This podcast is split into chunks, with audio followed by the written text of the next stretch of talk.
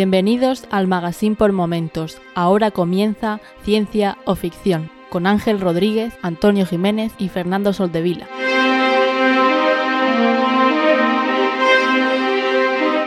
Bienvenidos a Ciencia o Ficción, un podcast sobre la ciencia y la tecnología que encontramos en libros, series, películas y básicamente cualquier plataforma. Mi nombre es Ángel y hoy vuelven a estar conmigo Antonio y Fernando. ¿Qué tal, Antonio? ¿Cómo estás? Muy bien, Ángel, muy bien. Aquí disfrutando de cada momento que paso con vosotros. Así, así da gusto. Podría estar haciendo cualquier otra cosa, pero no, he decidido estar aquí. Pues lo agradecemos muchísimo y que lo estés diciendo desde el corazón sin ninguna pizca de eh, ironía, ni, sa- ni satírica, ni ¿Pero por sarcasmo, ni nada.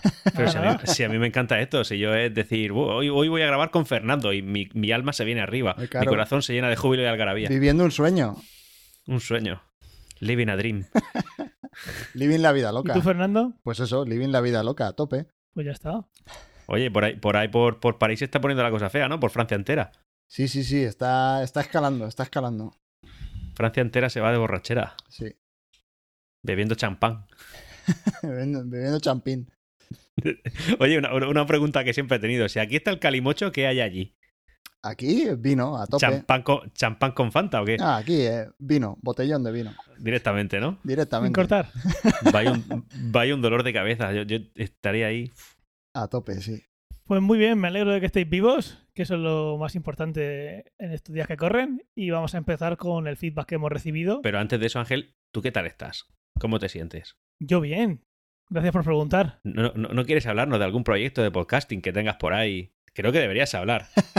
Bueno, vale. Si insistes.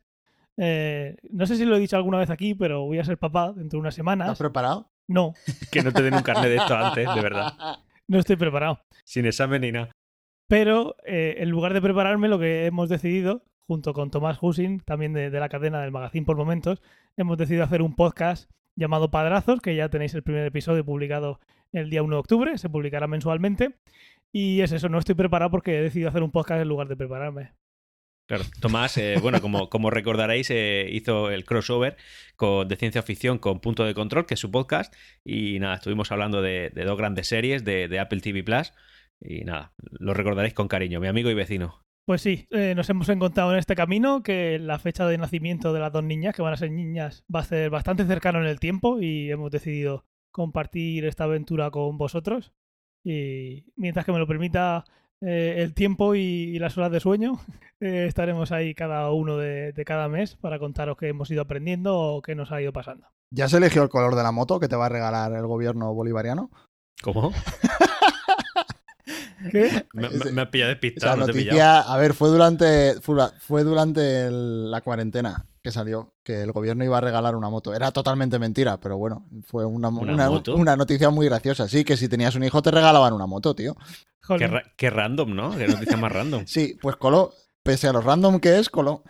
No, Coló, lo que pasa es que hay cuatro locos que no tienen mucha, mucha capacidad de, de reflexión y se lo creen todo. Sí, sí, Pero sí. bueno, Entre ellos los periodistas. sí. Los periodistas tienen que vender periódicos, como sea. Pues nada, ahora que sabemos que está todo bien y que dentro de una semana vamos a ser uno más y alguien con menos horas de sueño, vamos a empezar. Para adelante. Vamos a empezar con el feedback que hemos recibido estos días. Eh, tenemos un feedback por fin desde, desde la página web. Luis Eduardo Tobón nos escribe desde Colombia, nos manda saludos desde allí y nos dice, eh, los escucho desde hace rato y este será mi primer comentario. Pues muchísimas gracias.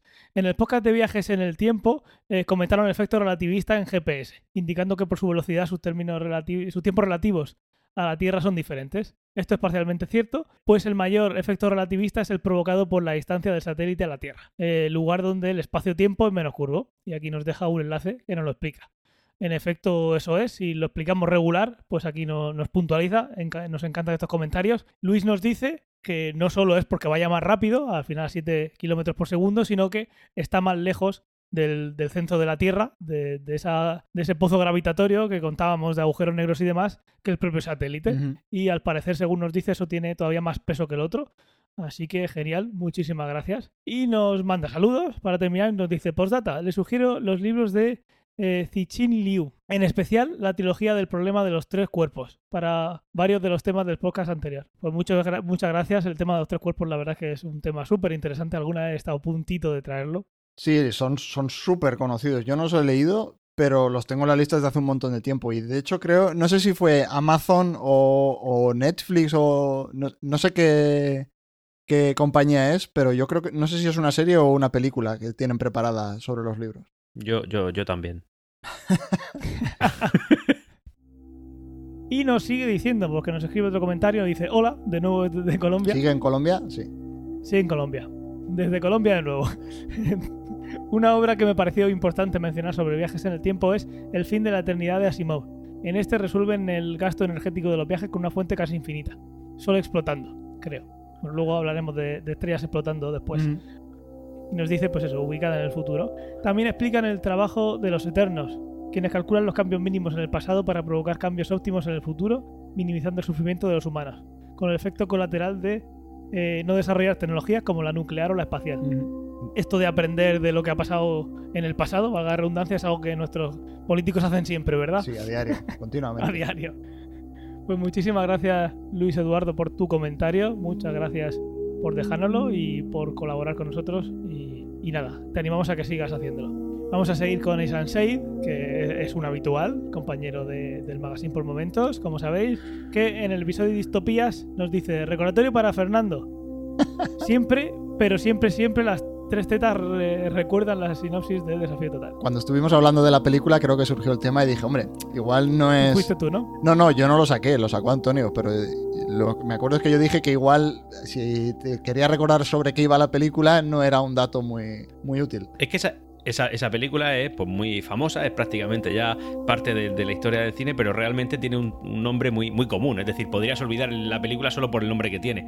¿Qué es lo que te recuerda a esa película? Las tres tetas. Y de ahí automáticamente va. Claro, de ahí ya extiende tu, tu conocimiento, llega hasta Schwarzenegger y de ahí otra vez a desafío total. Necesitas un. ¿Cómo se llama? Esto es como, como el tótem de. Como el tótem de, de origen, ¿no? Es algo que te hace recordar. Así que te ancla. Pues las tres tetas es mi tótem. Pues sí, al final las tres tetas fueron lo- con lo que se quedó la gente, así que lo damos como eh, válido para sinopsis. Y también nos dice que es muy interesante la vuelta que le dais a la radio del coche. Que cambie de zona automáticamente vale, pero que sepa de desconexiones regionales es magia. Lo que no te recibo es que habléis de radio en el coche habiendo podcast. que no cambien de, en función de la zona ni tienen desconexiones regionales, leñe. Paz y concordia. De todas maneras, lo que decía aquí, realmente no sabe, no tiene ni idea dónde, dónde está el, esa, esa radio, no sabe dónde está, pero si busca en la SER de ese sitio y esa SER emite con esas desconexiones, pues creo que es lo que decía Antonio, que ahí te va a poner eh, información local, pero no porque lo sepa el coche ni la radio, sino porque en esa... Sí, en esa banda están emitiendo eso, sí. Efectivamente, pero, pero que conste, que conste que esto fue una idea de Ángel y era algo que estaba inventado. Es como si ahora digo, esto lo quiero ya. Un artilugio que si lo pones sobre el fuego te calienta el agua. Antonio, eso se llama olla, ¿vale? Eh, se llama olla desde el año 1736. Bueno, pues más o menos eso se- es lo que le pasó a Ángel. Sí, eso parece. Yo sigo sin haber... Pedí que alguien me mandara alguna prueba porque yo quiero verlo y todavía no me lo mandado nadie. Búscala Hostia, tú, sí, es decir, te lo tienen que dar todo hecho. Sí, hombre, ¿y quién prepara el podcast? Porque Antonio no va a ser. ¿Cómo que no? ¿Cómo que no? bueno, pues muchas gracias también, Isansei, por tus comentarios. Gracias, Sensei. Otra eh, persona habitual de los comentarios, Lual89, Antonio, nos dice: Gran programa, señores. Antonio, no me venía bien el sábado. Me fui a mi tierra, a Cuenca. Qué bonita cuenca. ¿Has estado mirando alguna vez para allá? He dejado aquí mirando con- para allá. continuamente. Y nos dice: Ah, y allí también decimos panizo. Esto lo comentábamos que lo decíamos aquí de- del maíz en Murcia. A mí también me gusta Murcia, voy por el curro, que viene de vez en cuando. Pero, joder, hay gente a la que no le entiendo al hablar. En fin, Hombre, si, si Ah. vas a la, si vas a la Murcia profunda a trabajar, sí, pero si vas a la ciudad. La Murcia profunda es una superficie muy importante de la Murcia en general. Ah, y como alérgico estoy totalmente de acuerdo con Ángel. Yo he pasado de alérgico de pueblo a alérgico de ciudad. En fin, parece que un poquito le ha pasado a, a Fernando, aunque ha sido ciudad, ciudad mucho más grande, pero el cambio ha sido a, a más ciudad y Sí, estamos los tres igual, Se parece. nota un montón. Y nos dice, añadiendo al programa, se os ha olvidado la gran saga, o no me he enterado si lo habéis dicho, de Mad Max. No la dijimos. Posiblemente se nos olvidó, sí, sí. Es que después de grabar siempre nos acordamos de 40 historias. Sí. o sea que- Como distopía está claro que deberíamos haberla dicho, pero bueno, siempre se nos va a olvidar algo. Con ese guitarrista de la última película, brutal. Ah, y como amante del género de zombies, creo que también encajaría en este programa. A ver si hacéis un especial zombie, yo ahí lo dejo. Cuidado señores y seguid así, sois unos máquinas. A mí el tema, el tema zombie me, me- me da canguelillo, ¿eh? Os lo digo. Bueno, pues el tema zombie, entre, enseguida se acerca el Día de Muertos, igual para ese día viene bien, y Antonio, eh, no nos... eh, El no- Día de Muertos, que es el día de mi nacimiento, por cierto, os lo digo, ¿eh? Lo grabaremos a las 12 del mediodía, ¿no? Antonio no vendrá porque le da miedo. Y muy bien, pues muchas gracias por vuestros comentarios. Hace tiempo que no nos dejáis reseñas de 5 estrellas en Apple Podcast, así que por favor, dejádnoslas para que lleguemos a más gente y así cada vez seamos más haciendo comentarios y que llegue a muchísimas más personas. Ya sabéis que es lo único que os pedimos. El día que pidamos dinero, sé que nos vamos a quedar solos, entonces ese día no creo que llegue. Pues muy bien, sin más dilatación, vamos a pasar a que hemos visto o leído recientemente. Muy bien, yo, yo por lo que veo aquí, eh, os podéis quejar de que yo no hago mucho el tema de, de los guiones y tal, pero os tengo que decir que lleváis mm, quincena tras quincena trayendo las mismas cosas. Sobre todo Fernando. Bueno, es que yo tengo, yo tengo un tiempo limitado. O sea, yo veo tres episodios a la semana, pues si estoy viendo una serie, eso es lo que va a caer. O sea, es que no, no hay tiempo para más. Pues la respuesta también puede ser en algún momento, no he visto nada nuevo. Y ya está, eso no pasa nada. bueno, pero es que ahora puedo poner a parir lo que ya ha acabado. Venga. Justo esta semana yo creo que viene al pelo, porque han acabado las dos series que estaba viendo. Pues si queréis empiezo yo. He estado siguiendo The Umbrella Academy y la verdad es que eh, se convierte en un pastelón muy grande. no, no, no me lo esperaba. Ya, ya te lo dijimos, ¿no? No, no, yo, yo dije, venga, ya, ya voy, a se- voy a seguirlo hasta el final. Hasta el final de lo que hay ahora. Si viene más, que no lo sé por qué no he terminado, que no me esperen. Ah, pero ¿has visto la segunda temporada también? Sí, Oh, qué tragaderas tienes. ¿Tú, ¿Tú lo has visto, Fernando? La primera temporada. Y, No, pero la y- segunda no, ¿verdad? No, no, que va. Porque que va. aprendiste de tus propios errores, ¿verdad? Hombre, a ver, yo. y vi la primera temporada porque, ¿qué es? ¿De Netflix? Sí. Entonces estaba toda del tirón y la podías ver. Si hubiese sido semana a semana, ya te digo yo que no habría acabado de ver la primera temporada. solo os voy a decir que comparado con la 2, la primera es buena. Fu- o sea que imaginaros, imaginaros cómo es la segunda. La primera fue la que me hizo jurar por la gloria de mi familia que no volvería a ver un capítulo de esa serie. Y fue la primera. Madre mía, la segunda. A ver, para quien nos pide datos eh, críticos y no simplemente decir si es, si es guay o no es guay, o sea, me parecen todos los personajes unos insulsos. Igual pasan cinco capítulos sin saber eh, a un protagonista eh, qué, qué poder tiene, porque no le importa a nadie. Mm. Cuando, cuando te lo dicen es que no le importa a nadie. Yo creo que está muy, muy mal escrita para lo que podía ser. Al final hace que no te conectes con nada y que te dé todo igual y se van pasando las cosas po- por, ahí, por el arco triunfo. Pero bueno, esa es mi opinión. Si alguien tiene otra opinión, que nos la diga, porque sé de gente que le, que le gusta, pero a mí no me ha gustado. Bueno, Y hablando de cosas que no me han gustado, eh, Rage by Wolves. Oh, by- ya he visto, esa sí la he visto terminar y madre mía, qué mojón. A ver, pero yo creo que es tan mala que a lo mejor da la vuelta, ¿eh? O sea, porque yo en los últimos dos capítulos me reí muchísimo. O sea, De es que ya- culto, ¿no? Se ha sí. hecho de culto. Yo, para mí se ha hecho de culto de lo mala que es. O sea, en los últimos capítulos hay un momento que hay una persona que le roba los poderes a un robot. O sea, que yo ahí, vamos, o sea, A ver, estaba rodando por el suelo. Lo, lo contaba con un compañero, eh, Juan Fra, saludos desde, desde España, que ahora estás en Italia. Eh, lo contaba con él y él decía que, que, bueno, que al final es ciencia ficción, y estoy de acuerdo con él, es ciencia ficción, pero a mí me da la sensación, y lo hablaba con Fernando, de que han grabado 100 horas de, de capítulos y lo han dejado en, en lo que dura, porque no te cuentan nada, de repente saltan de un sitio a otro y dices tú, pero... ¿Pero qué está pasando aquí? Y luego se inventan cosas que, que no tienen sentido porque no te han explicado. Si, si tú tienes un trasfondo de, de, de algo que pasa, pues dices, mira, pues ya está, est- estoy en este mundo, tengo que hacer el, el- el paso, el salto de creerme lo que me están contando, estas son las bases, venga, tira para adelante. Pero es que aquí eh, parece que en cada escena se inventan una cosa. Sí, es que una cosa es que a mí me metan en un mundo con una serie de reglas y te ciñes a esas reglas y dices, bueno, pues me meto en la ficción y Claro. para adelante. Pero otra cosa es que cada cinco minutos se pasan las reglas que han puesto por el arco del triunfo, pasan a otra cosa distinta. Los personajes hay veces que actúan como si fueran un niño, hay veces que actúa como si fuese un señor de 60 años, el mismo personaje. Eh, Vamos, Totalmente. es que es un mojón. Yo no la, yo, yo no, no creo que hayan grabado mucho y la hayan jodido en la edición. Yo creo directamente que el guion Que es es, un una- mojón. es una- es un mojón que te cagas. Po- ¿Podemos ser los, los peores recomendadores de serie de toda la podcastfera internacional? No, ¿por qué? O sea, yo estoy recomendando que no lo vean. Ya, pero todo lo que vemos recomendamos que no lo vean. O casi todo. No, hombre, Gracias, ¿eh? Vamos a, regalando recomendar, tiempo. vamos a recomendar cosas buenas también. Bueno, vale, venga, pues Desde bien. aquí os estamos regalando tiempo. ¿No has visto The Voice, el final? No, no, no he podido ver The, Voice. He estado a punto de darle al play, pero me surgió algo y tendrá que ser para dentro de 15 días, aunque lo veré seguramente mañana. Vale. ¿Pero no has visto nada de la segunda temporada? No he visto el último, Solo el último. solo el último. Ah, vale, vale. Pues no lo arregla. En cuanto a todo lo demás, ya lo hablamos en el Espera, anterior. espera, a ver, qué- a ver qué dice Fernando, que me parece que va, espérate que, Que, que vamos a que tener no lo otra. arregla el último capítulo. O sea, la Que- segunda que no arregla temporada ha caído en picado. No. Pero si la segunda temporada está súper bien. No. Pero que dice, de hecho yo la primera temporada la vi en plan mm, cada vez más desganado. Y esta segunda temporada, cada capítulo que venía, quizás sea por el modelo de distribución, pero en cualquier caso, el modelo de distribución de que te lo van poniendo semana a semana. Pero a mí me ha gustado, ¿eh? Me ha gustado No, bastante. A mí la primera temporada me parece muchísimo mejor. Nos esperamos si queréis a que la acabe de ver Ángel y damos ahí una opinión un poco más. Por no, por no hacerle spoilers a él. Estoy con Fernando y bueno, eh, hace en el capítulo de hace 15 días dije lo que pensaba, que sería lo mismo que digo ahora, así que pues no añado más de eso. Vale, y ya no, ya no he visto nada más eh, de ciencia ficción. ¿Quién continúa? Fernando mismo. Venga, va, pues sigo yo. A ver, yo sí que he acabado de ver The Voice. Eh, nos guardamos el- la review para el siguiente capítulo, pero ya adelanto que me ha parecido un poco mojón.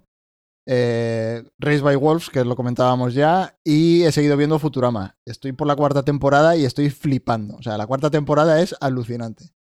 Es una serie que cada temporada ha sido mejor que la anterior. Y, cuando, y en esta revisión que le estoy pegando, o sea, es que estoy disfrutando como un enano.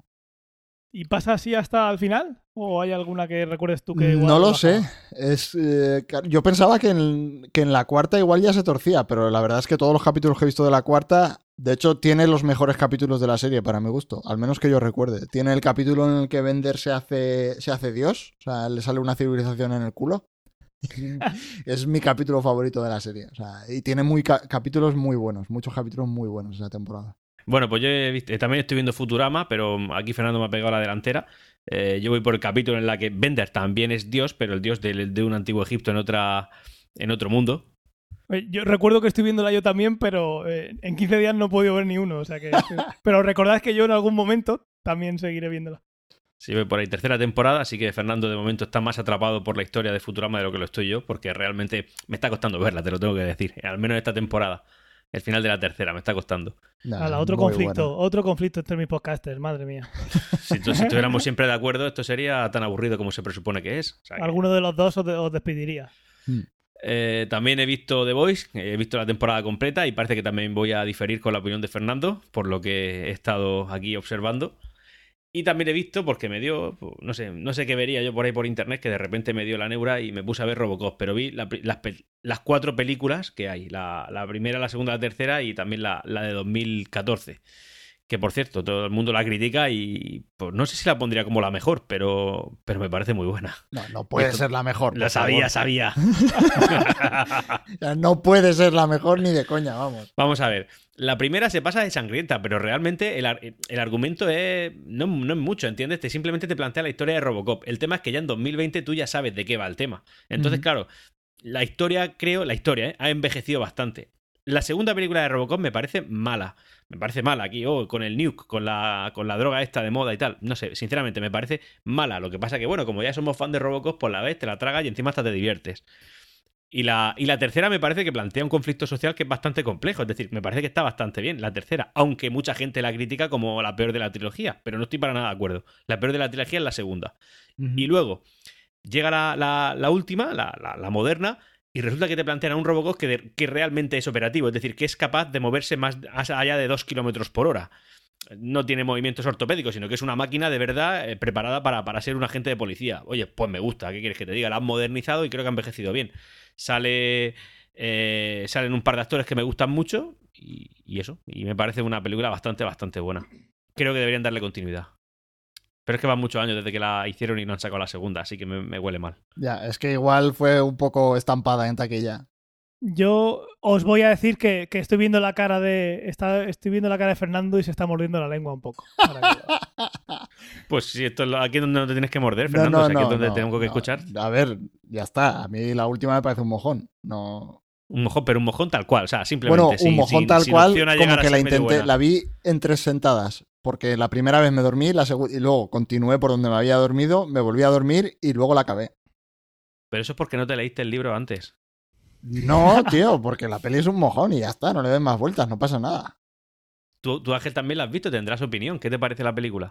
Ah, yo ni me acuerdo mucho, o sea que seguramente la vi y dije, pues, pues ya está, vista. Y ahí se quedó. No, pero a mí algo que me mola mucho de las primeras, que por ejemplo me recordaba el otro día a. Me recuerda a la peli de Starship Troopers, que tienen estos guiños como un impasse cómico. Eh, ponía el- en- creo que es en la segunda, hay un anuncio de crema solar, de factor Sí. no sé cuántos mil millones. E- ese- e- esas cosas me molaron mucho de las antiguas. Sí, que acaba con un mensajito así como, como médico que te dice esto puede producir cáncer. Sí. Sí. Sí, eh, Sí, y eso en la nueva no está. La nueva yo creo que se las pegaron ahí de vamos a hacerlo más serio, más guay, no sé qué, no sé cuántos, y la peli es un mojón. Pero es que ese punto de seriedad le da credibilidad. Incluso te ponen ahí a, a un programa que es el, el elemento Novak, que, que te lo plantea como si fuera algo que realmente está sucediendo en, en la época actual. Nah, creo que está muy bien. Pues ahí queda. Ya tiene que llegar el desempate. Alguno de vosotros que nos escriba a ver qué le parece. Eh, como aquel especial que hicimos, eh, ¿cómo era? ¿Mojón o ya no me acuerdo cómo se llamaba? ¿Eso dónde fue? Eso lo hicimos aquí en Ciencia Ficción. Hubo uno que era a ver si era si estaba muy bien o era un mojón. Pues ya nos contaréis. Y bien, vamos a ir al tema principal que lo vamos a dedicar a contar noticias de las que han ido pasando los últimos meses. Y vamos a empezar con nuevas series que nos va a contar Ferna- Fernando. Pues tengo dos. Una es de ciencia ficción, la otra, viendo el tráiler, también diría que es un poco ciencia ficción, pero está cogido con pinzas. La primera es eh, una serie que van a hacer eh, de Marvel, eh, del, del villano Modok, no sé si, si lo recordáis, es este tipo que es como una cabeza flotante. A mí me lleva apareciendo en páginas web esa miniatura de la captura. eh, no sé el tiempo que lleva saliéndome. Eh, tengo, tengo ganas de verla porque es un estilo ahí gráfico que me mola bastante. No es. No sé si lo he comentado alguna vez, que hoy en día todas las series de animación que hacen más o menos son o dibujos en plan un plagio de los Simpson o dibujos en plan un plagio del estilo gráfico de, de Ricky Morty. Y yo, aunque solo sea por ver un estilo diferente, que esto es más parecido a animación stop motion, tengo ganas de verla. Y aparte me parece una premisa original, que es el día a día de un villano de Marvel con su mujer y sus hijos. O sea, ¿Sabes lo que, lo que significa modo? eh, sí, Mobile Organism Designed Only for Killing. Es un nombre. A ver, el personaje en sí es un poco estúpido, porque es el típico villano que se inventaron en los cómics que no tiene ni pies ni cabeza. Pero yo creo que ahí un poco está la gracia. Igual la serie. Tengo ganas de verla, ya veremos. Igual luego es un mojón, ya lo veremos. Ok, y la segunda, que viendo el tráiler también podría decir que parece ciencia ficción. Bueno, Sí. además de todo, la- to- de todo lo que se haya, se haya ido metiendo a través de la historia, de, de- de no ser real y pasar más a, a leyenda.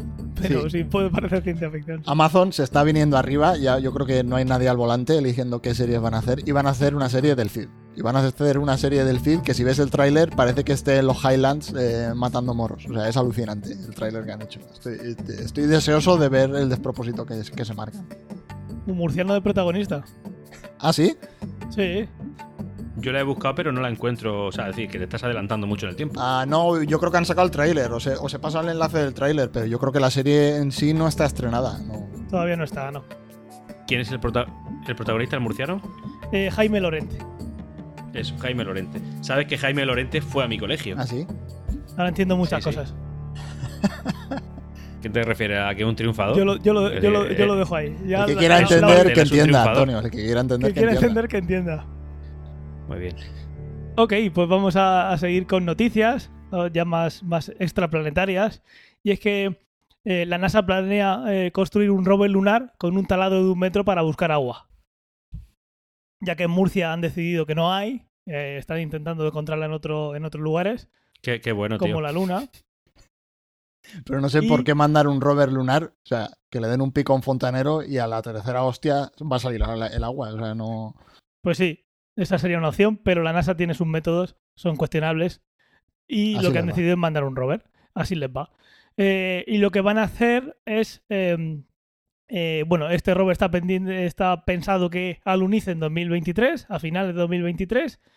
Y lo que quiere hacer es continuar el trabajo de la del Lunar Recognizer, eh, Recognizer Orbiter, el NRO que mandó la Luna en 2000, eh, a la Luna en 2009 la NASA, eh, y que ha permitido, basándose en temperaturas de la Luna, hacer un mapa de dónde se supone que, que hay agua. Esa vez que hemos contado que se supone que en los polos, en esos cráteres en los que, como el, eh, el Sol nunca, nunca llega a salir en ese cráter, nunca llega la luz al, al final del- de ese cráter, esa oscuridad perpetua hace muy posible que ahí haya agua y entonces, pues bueno, a partir de ese mapa están decidiendo dónde aterrizará eh, este rover lunar para confirmar ya por fin eh, que hay agua ahí, algo que ya se sabe, pero bueno, nos falta eh, tocarla con un, con un taladro de un metro en este caso. Vamos a seguir con una noticia de que se titula ¿Quieres la vela solar más rápida? Tírala al sol primero. La noticia está muy chula, es continuación, es una saga ya lo de velas solares, aquí hemos hablado muchas veces de ellas. Eh, al final, estas velas solares eh, son esos aparatos que tienen muy poco peso, eh, pero mucha superficie, que la idea es que podríamos acelerarlos con luz hasta velocidades relativistas para, como ya contamos, pues por ejemplo, si queremos mandar una sonda a una estrella, como puede ser Alpha Centauri, pues tardar mucho menos tiempo que si mandáramos una nave como la conocemos porque tardaría muchísimo tiempo en llegar. Entonces, hacemos una vela solar y con luz podemos acelerarla muchísimo ya que esa información nos la mande y veremos qué hacer en el futuro. Y lo que cuenta este artículo es que para viajes interestelares lo que deberíamos hacer, lo que parece más lógico, sería acercar la vela al Sol, en este caso, eh, a una estrella, lo más posible. ¿Qué conseguiríamos con eso? Pues la máxima aceleración posible gracias a que está muy cerca del Sol y al final la luz solar va a ser la que la impulse y también el efecto overhead, que es más conocido como el sobrevuelo propulsado, que es lo que, se lo que permite acelerar naves cuando pasan cerca de un cuerpo. Esto ya lo vimos en los 70, 80 eh, para misiones como la Voyager, Cassini para llegar a Saturno, Júpiter y fotografiarlos, que han ido haciendo carambolas eh, gravitatorias.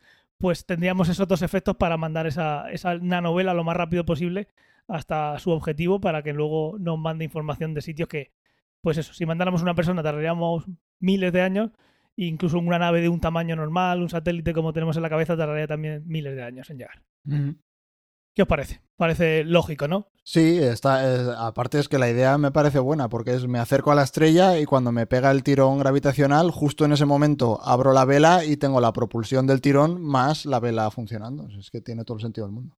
Y a volar tiene que ser complicado apuntar al sitio, pero bueno, sí. poco a poco.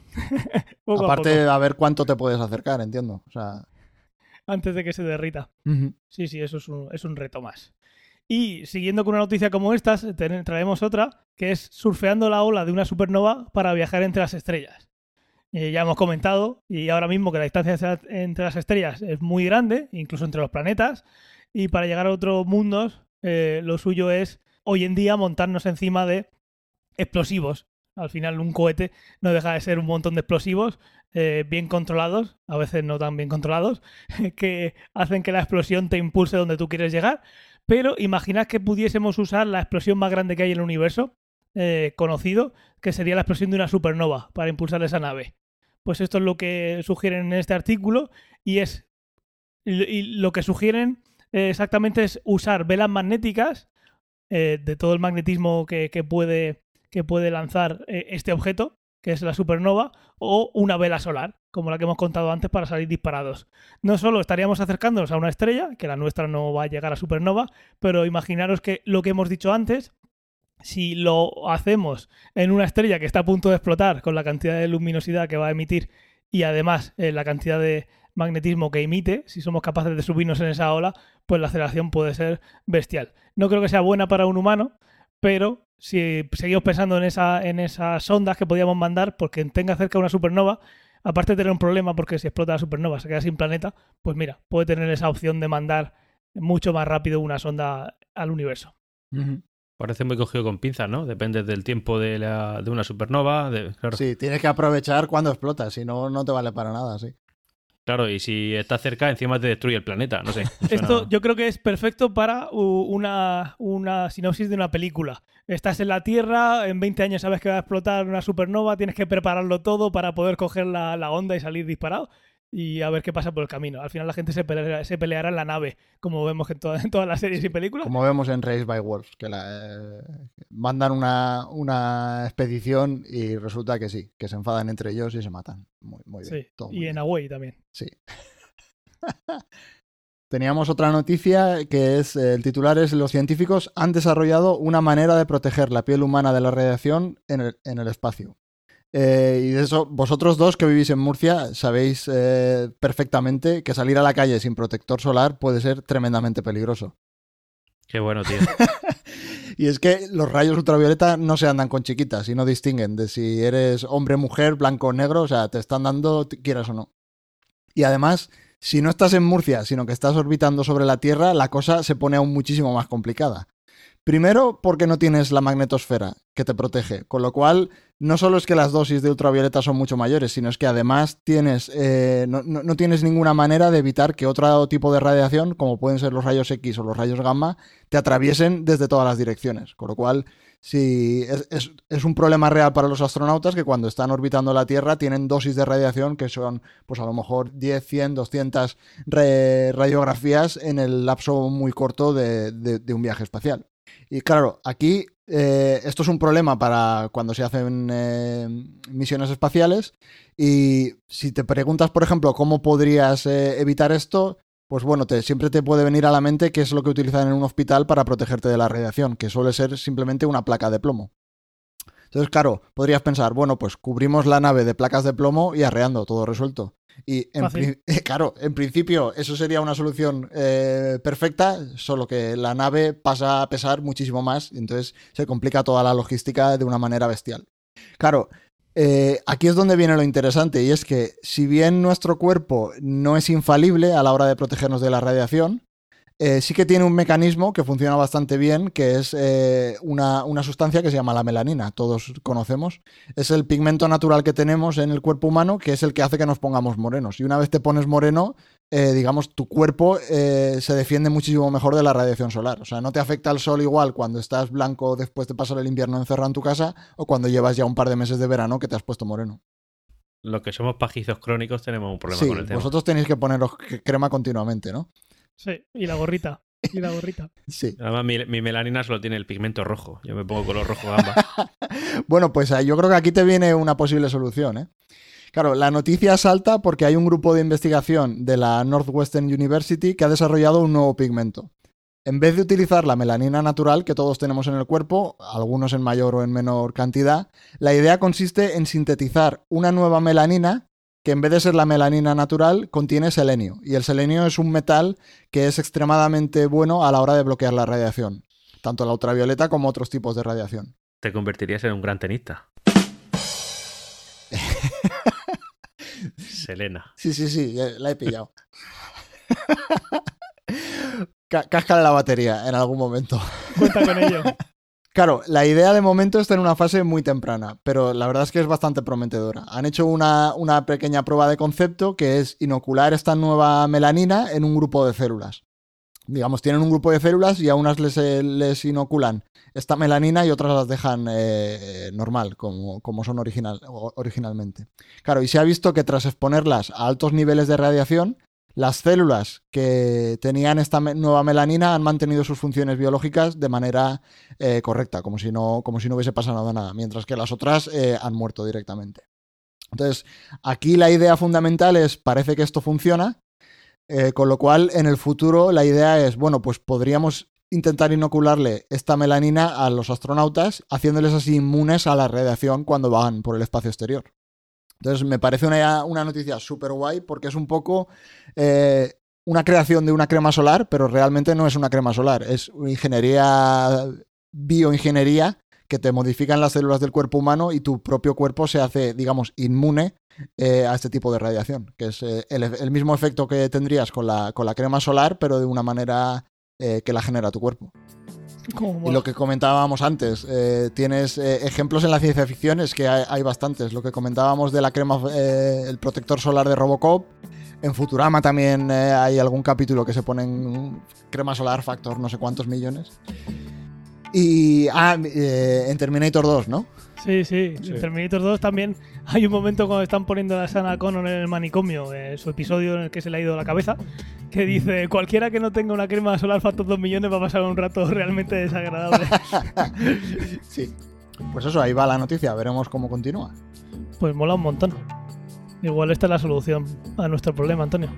Te vas a poner rico, rico, morenito, Antonio. Me ve el pelo de la, el, la piel de la cabeza no se me va a eh, quemar. Eh, eh, ¿El pelo de qué? La, la, La piel de la cabeza. ¿En qué pelo estás pensando, Fernando? No, no, lo has dicho tú, te ha traicionado el subconsciente. Sí, pero tú te has agarrado como un clavo ardiendo. Te has agarrado ahí. Bueno, porque he visto ahí. ¿A, he dónde se ha ahí- agarrado? Pues bueno, vamos a seguir en el espacio. Y es que la NASA eh, cierra por fin el contrato de construcción del módulo habitable de la estación lunar que van a llamar Gateway, que es eh, conocido como HALO, de sus siglas, es Habitation and Logistic Outpost.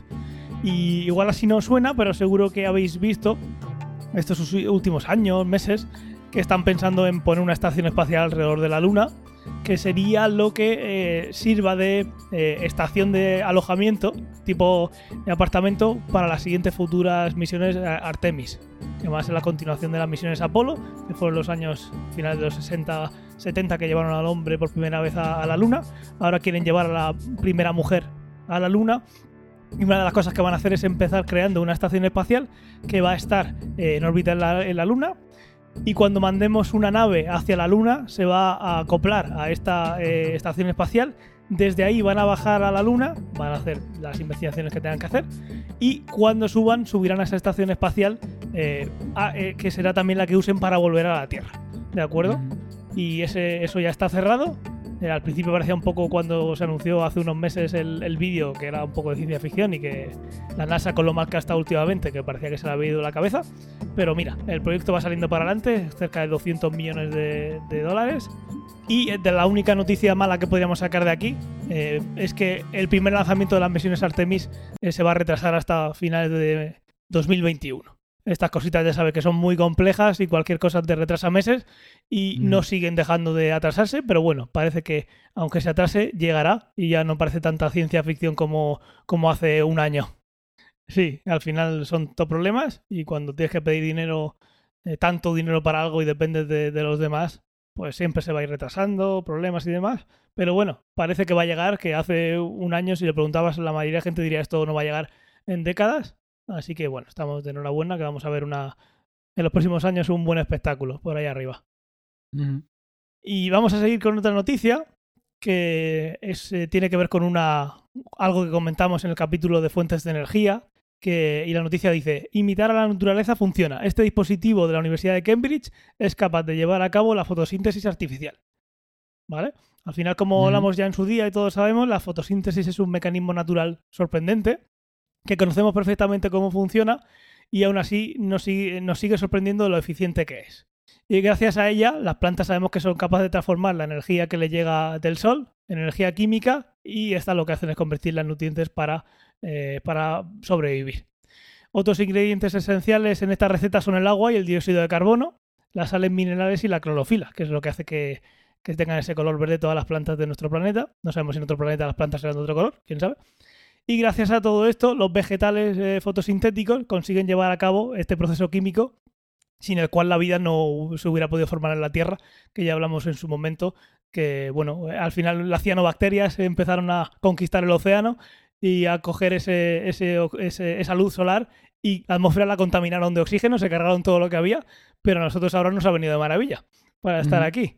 El caso es que la Universidad de Cambridge acaba de hacer un, logro que nos invita a contemplar con optimismo la posibilidad de que la fotosíntesis artificial llegue, que éramos un poco más escépticos en su día cuando hicimos ese capítulo, y que nos pudiera ayudar a combatir, siendo un poquito ya más eh, soñadores, quizás, pero bueno, quién sabe, es el principio de algo importante, a combatir de un plumazo dos problemas de los que tenemos bastante grandes en la Tierra, que es la obtención de una energía limpia y a la vez reducir la concentración de dióxido de carbono en nuestra atmósfera, que está causando el efecto invernadero, aunque Trump no, le, no, no se crea mucho esto.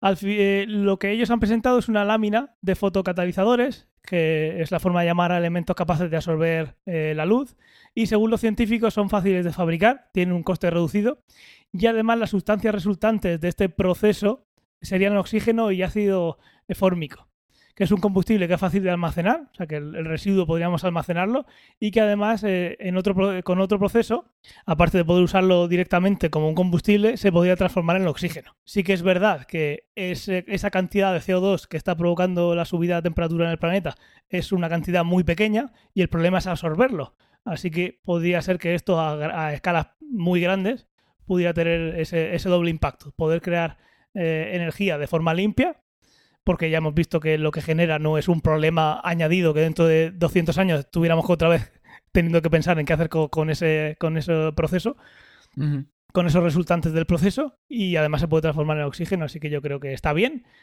Esperemos que esto siga hacia adelante y que realmente sea, si sigue hacia adelante, tenga un coste reducido, que al final estas cosas, eh, el impacto lo pueden tener eh, con economía de escala. Así que Mm. estaremos pendientes. Os quiero dejar también una noticia que, que podía venir de un, un- ser una solución a un esto lo quiero ya. Y la noticia se titula Esta estación sacada de una película de ciencia ficción permite despegar y aterrizar drones de forma autónoma. Eh, y como digo, podría ser la solución a eh, esto que tenemos hoy en día, que cada vez el comercio electrónico y sobre todo con la situación de, que tenemos actualmente se, se está multiplicando su uso. Eh, sí que es verdad que cuando está, si estás en un sitio que estás confinado sí o sí, el cartero si viene a tu casa no vas a tener ningún problema en traerte el paquete, pero el problema viene cuando vienen horas de trabajo y tú trabajas. Esto es Ujú. algo que hemos pasado todos mil veces y es que no hay nadie en casa y no te pueden dejar el paquete. Pues esto podría solucionar ese problema. Como todo lo demás, como todas las demás noticias, os dejaremos el enlace en las notas del programa y podréis ver esa torre futurista que es así como una flor que se abre. De ahí saldría el don para llevarte el paquete donde fuera y luego vendría ahí, se recargaría, cualquier cosa. Pero bueno, a ver si, si esto no soluciona alguno de esos problemillas. Luego creará otros, pero bueno. Puede tener otras aplicaciones porque entiendo que la de que los repartidores te traigan la cosa cuando tú estés disponible, eso ya existe, ya lo ha arreglado Amazon. ¿Ah, sí? ¿Cómo? Sí, pero tú tienes que ir a un sitio, no te lo traen a tu casa. Tienes que ir a un sitio, Pues- no es lo ideal. Lo ideal es que pudieran dejártelo en tu terraza, por ejemplo. Y Bueno, tampoco la- sería la lo ideal. La solución, Fernando, son unas estanterías que han puesto, al menos aquí en la zona de Murcia, son bastante abundantes. Sí, un punto de recogida. Sí, un punto de recogida, pero que son unas estanterías automatizadas que ellos, pues, con una- conforme lo deja ahí el repartidor, te mandan un código de barra, se lo muestra a la máquina y te abre la compuerta donde está tu pedido. Sí. Yo tengo una a escasos 200 metros de mi vivienda, así que en mi caso concreto y en el de posiblemente 14.000 personas más que rodeamos esa estantería, tenemos solucionado el tema. Bueno, pues ahora falta otros, sí, no 7.000 millones, porque hay mucha gente que sus problemas no son comprar en Amazon, pero de nuevo es, es algo que solo Amazon. Si fuera algo del gobierno o algo que Amazon pudiera eh, Sí. cobrar a otras empresas sería maravilloso, pero luego está DHL, está UPS y hay... Correos 200.000. también lo hace, DHL y APS también tiene puntos de recogida Vale. en este caso. Pues mi esto lo quiero ya es que no quiero ir a recoger un paquete por el que he pagado un envío, ¿vale? Quiero Vale. que me lo traigan a casa. Pues pon la dirección correcta donde estés. Ok. No, pero aparte Amazon, yo no sé si lo sigue haciendo, pero hasta donde yo sé, hubo un momento que eh, podías dejar entrar a la peña en tu casa y te dejaban el paquete dentro de tu casa. Eso fue más un proyecto. También lo hicieron Eso- ah, vale. Sí, lo hicieron con una, una especie de cerraduras inteligentes que le abrían la puerta al repartidor y también inventaron otra cosa para que el maletero de tu coche se abriera y lo pudieran dejar en el coche. Pero vamos, Ajá. todo eso que yo sepa no, no ha trascendido. Y luego esas cosas dependen mucho de la idiosincrasia de cada país. Por ejemplo, en países como Estados Unidos sí que hay muchas personas, y lo vemos en las series y en las películas, que tienen dos puertas, tienen como una pequeña entrada. Si tú eres capaz de dar acceso a esa primera eh, puerta, pero no la segunda, el, el paquete lo dejan ahí y está ya en casa y no podría cogerlo nadie. Pero claro, también depende mucho del tipo de vivienda. Lo, lo cómodo sería poder decirle, oye, por- en mi casa voy a estar a esta hora, no vengas después ni antes, pero como eso todavía no funciona, pues mira, si te lo pueden dejar justo en casa, que luego habrá Ujú. quien no tenga terraza, ¿dónde me lo van a dejar? El dron no va a entrar por la ventana. O a lo mejor no hay drones disponibles, Ángel. Entonces, ¿qué hacemos? A la Pues hora que que creen, más, que creen más drones, porque si Claro. no creas drones no van a crearse más Claro, drones. los drones no van a crear más drones. Claro. O sea, habrá que crear más Habrá que drones. crearlos. Los drones pueden crear más drones, seguramente. Si los programas para crear más drones. Bueno, hay quien discreparía en eso, ya lo pusimos aquí. Pues muy bien, estas son las noticias que os hemos traído. Según se vayan acumulando, pues iremos trayéndolas. Y vamos a pasar a la magufada del mes. Oh, qué ganas tenía de esta sección. Yo también, un- porque os un le- mes, un mes os- esperándola. Os leo lo que pone el guion, voy a ser transparente con vosotros. Pone, tengo una preparada, pero quiero que sea sorpresa. Y entre paréntesis pone, Fernando. Sí, Y porque de- me la he preparado yo. bueno, y y después, es- pone, después pone guion Ángel, ja, ja, ja, ja. Sí, la tengo preparada porque es una noticia que me gustó muchísimo y de hecho ha, ha tenido tanto eco que ha salido en un montón de programas, sobre todo de humor. Eh, quiero empezar pidiéndoos, podéis echarle, vamos a echar un poquito de imaginación porque no estamos juntos, pero bueno, como si lo estuviésemos. ¿Podéis echar el aliento en el micrófono? ¿Pero que se oiga o que no? Sí, sí, que se oiga. Ah, vale, vale. Pues, a ver, me alegro porque no huele a mentol fresco. No sé si sabéis por dónde voy. Que, que traspasarlo, enviar olores. No, no, no, me alegro, no huele a mentol fresco y eso me alegra muchísimo, sobre todo por la salud de vuestras respectivas señoras. ¿Seguís sin saber por dónde voy? Vale. Eh, bueno, la semana pasada ardieron las redes, me encanta esta frase. Ardieron las redes, sobre todo Twitter. Parece de Telecinco, tío, aquí Sí, metiendo sí, sí. hype gratuito. Ahora voy a... Sí, co- otra que le gusta mucho es corrieron ríos de tinta. Corrieron ríos de tinta me gusta más, sí, pero bueno. Entonces, eh, durante más de un día creo que fue, porque yo me acuerdo que lo vi por la mañana y al día siguiente aún seguía siendo trending topic, es eh, el trending topic era los médicos no recomiendan usar Listerine en la vagina. Oh, es verdad. Ahora me. Antonio, ¿tú esta la habías oído? No, la verdad que no. Vale, pues Listerine parece en ser la que... vagina. Sí, Tampoco sí, creo parece que sea... ser... Ah, que tú estabas intentando leer el chirri de mi mujer. Qué cerdo, tío. Qué cerdo. Qué cerdo. Ahora lo entiendo todo.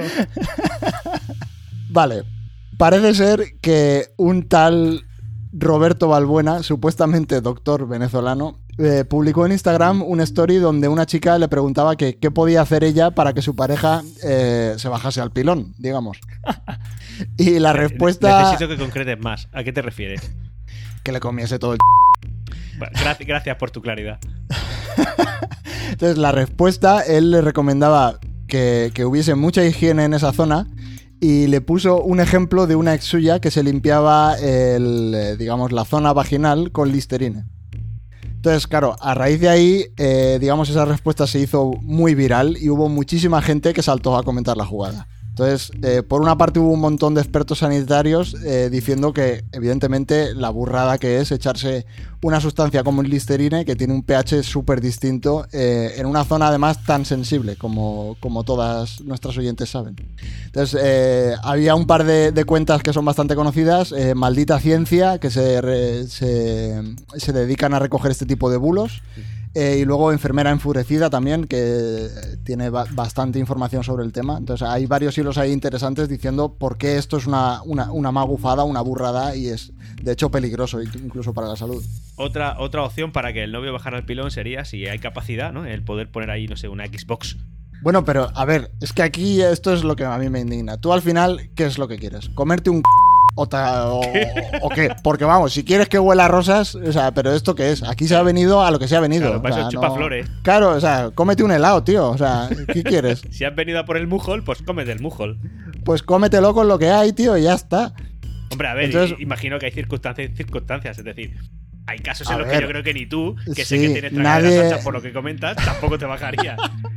A ver, nadie quiere comer eh, requesón, pero yo qué sé, si está limpio, o sea, ya está, o sea, es que no, no hay que darle más vueltas, tío, no... Aquí se ha venido a lo que se ha venido, ya está, no te pongas aquí melindroso, tío. Cunilingus. Y ya está, a tope. Eh, entonces, esto era una parte de las reacciones que, que está bien, que es de, de hecho lo que hay que hacer, eh, combatir todos estos bulos con información, pero evidentemente en Twitter también pues hubo una serie de comentarios eh, jocosos que me he guardado un par. Algunos no se pueden decir porque serían ya no más 18, sino incluso por encima. Uno es una imagen que no, no, se, no, se- no va muy bien para el esto del podcast, pero bueno, yo creo que todos lo tenéis en mente. Este meme que se ha hecho muy, muy famoso últimamente de los dos perros, un perro ciclao y un perro chiquitín, Sí, que uno es eh, que lo que se hacía antes y lo que se hace ahora. sí. ¿vale? Entonces, eh, médicos antes, y sale el perro ciclado, y pone, realizaré un proceso térmico en líquidos con la intención de reducir la presencia de agentes patógenos y le pondré mi nombre, pasteurización. Y luego el, médicos ahora, no echarse listerine en el... c***. Y otro que es eh, arroba pj barrecheguren. Este debe ser vasco, ¿no? Eh, científicos 2018. Por favor, no dejéis de vacunaros. Científicos 2019. Por favor, no os bebáis la lejía. Científicos 2020. A ver, no uséis listerine en la vagina. Científicos 2021. Mira, yo ya... Haced lo que queráis. Es a lo que vamos. También pasó con, con el Speedy Man este, ¿no? Está pasado ahora. Sí, además Sí. esto es reciente de hoy, día 12, día 11 que lo dijo. ¿Hay noticias de hoy? Si no te importa, lo comento, ¿vale? Porque Sí, el. Spiderman puede ser que eh, no está al nivel de Zuckerberg, pero para mí ronda esa zona, ¿vale? Eh, me parece, un- sí, no, me parece simplemente un, un- bueno, es un médico, parece de urgencias, creo que de, la, de, de Granada, que el hombre pues, pues le dio por hacer caer vídeos de YouTube y básicamente, pese a que él intentaba ser una especie de divulgador científico, lo único que hacía era crispar a la gente hablando de su ideología política. No hay más rollo. Otra cosa es que tú estés de acuerdo con su Mm. ideología o no. Pero básicamente era un canal político. Pese a que él lo quería vender de otra cosa. Abrió una. Mm. eh, ya se metió en el tema de recaudar fondos para no sé qué. En fin, una cosa bastante polémica. Yo recuerdo, en mi concreto, mi, mi mujer lo seguía. Que cuando, todo empe- cuando empezó todo el tema del COVID, eh, mi mujer lo estaba siguiendo. Y, y yo cada vez que llegaba del trabajo, bueno, mi mujer indignadísima con la humanidad. Con cómo se gestionaba el mundo. Era claro, porque había visto a su normal este.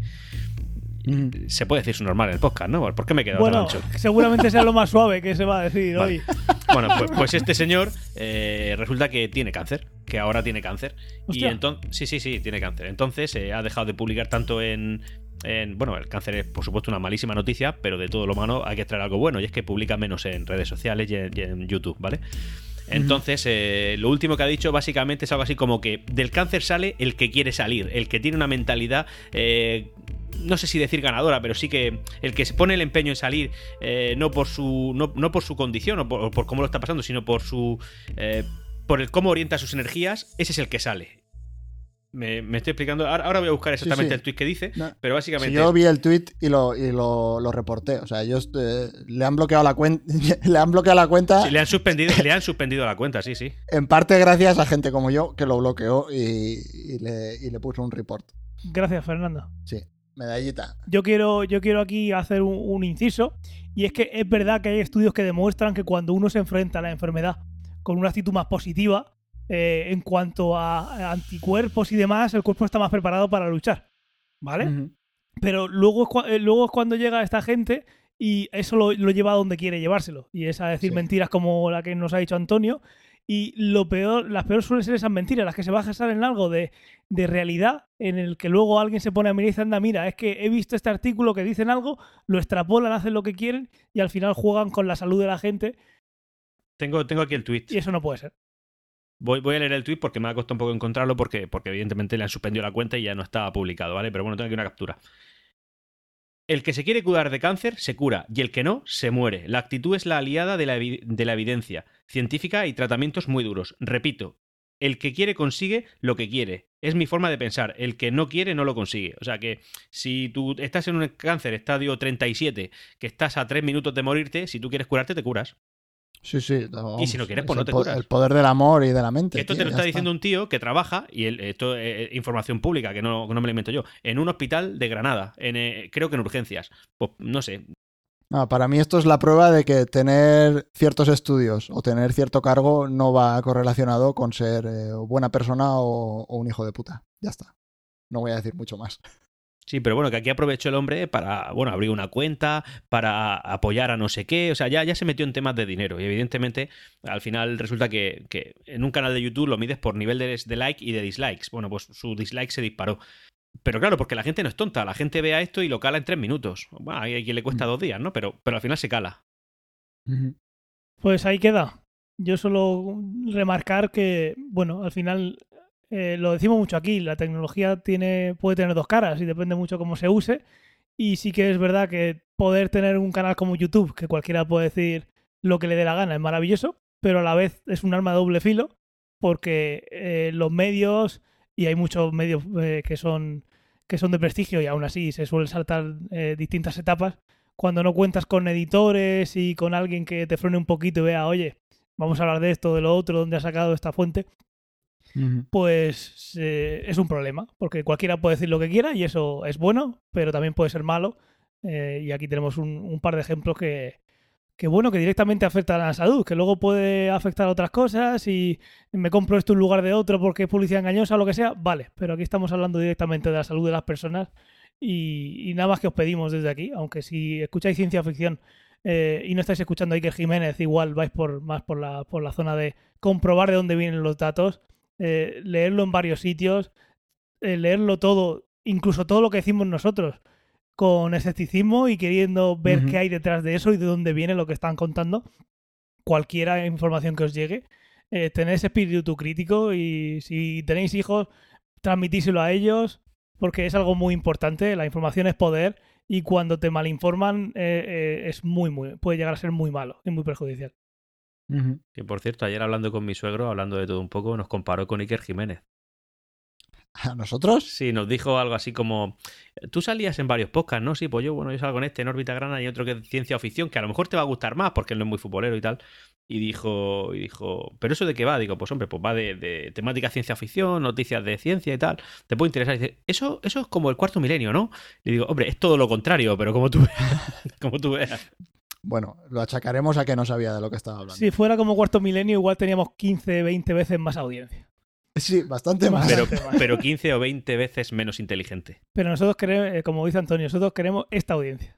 La Sí, que tengamos. Queremos calidad, no cantidad. Eso es. Cuando lleguen los billetes ya queremos calidad. Digo cantidad. pero Queremos audiencia que no se echa listerine en el...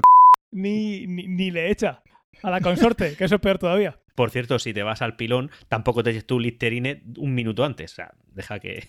Eh, efectivamente, efectivamente. Sí, sí, sí. no, es que intentas dejar ahí un pequeño frescor y al final lo que le hace es re- reventarle el pH. Sí. Guárdatelo para luego. Sí. Un Halls te puedes tomar luego si Sí. quieres.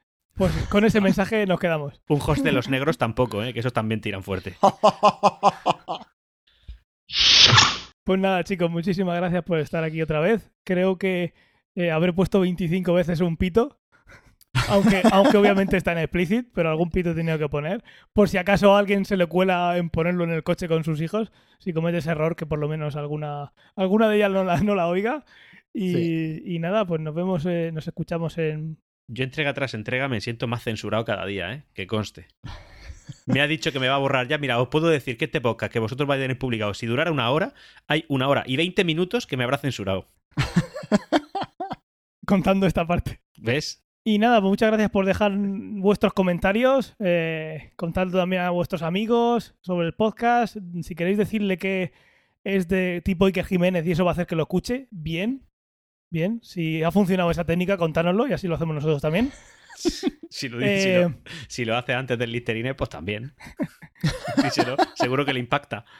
Si sois nuevos, si todavía no nos habéis dejado ninguna reseña en Apple Podcast, os pedimos que la dejéis para que llegue el programa a más gente. Y los métodos de contacto de siempre, cienciaoficción.com, en Twitter arroba cienciaoficción y en Instagram, en contra de todos los principios morales de Antonio, eh, ciencia, arroba cienciaoficción también. En Eh, TikTok tenemos arroba ciencia o ficción en TikTok. Sí, en TikTok he hecho yo un, un viaje, un último baile eh, que todavía no se ha vuelto viral, pero igual con vuestra ayuda se hace viral. No, es broma. Vale, Todavía no lo tenemos. Igual un día hacemos, nos hacemos Twitch y jugamos a la Among Us, pero eso ya lo veremos. sí, ya veremos. Pues nada, chicos. Si os tengo que pedir solo una cosa, sería que dentro de 15 días sigáis vivos y que podamos volver a grabar. Si os tengo que pedir una cosa, os pediría que me echaseis el aliento la siguiente vez que nos veamos. Eres muy cerdo, tío. Eres muy cerdo. Y me parece una falta de respeto. El girito ese va a ser grandioso cuando lo escuche la gente. Cuando te pongas a hablar el micrófono, vas a, vas a oír unos golpecitos así en el micrófono. Ese va a ser lo mío, chaval. Para que lo huelas. Bueno, chicos, pues un placer. Un placer. Que vaya muy bien. A cuidarse. Chao, chao, chao. Adiós. Chao.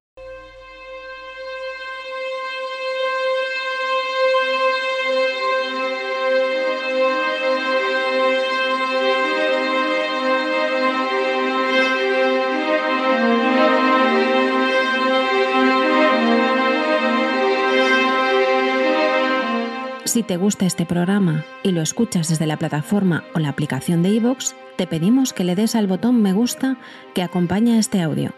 Si lo haces desde otra plataforma y también quieres, puedes hacerlo buscándonos en iVoox.com.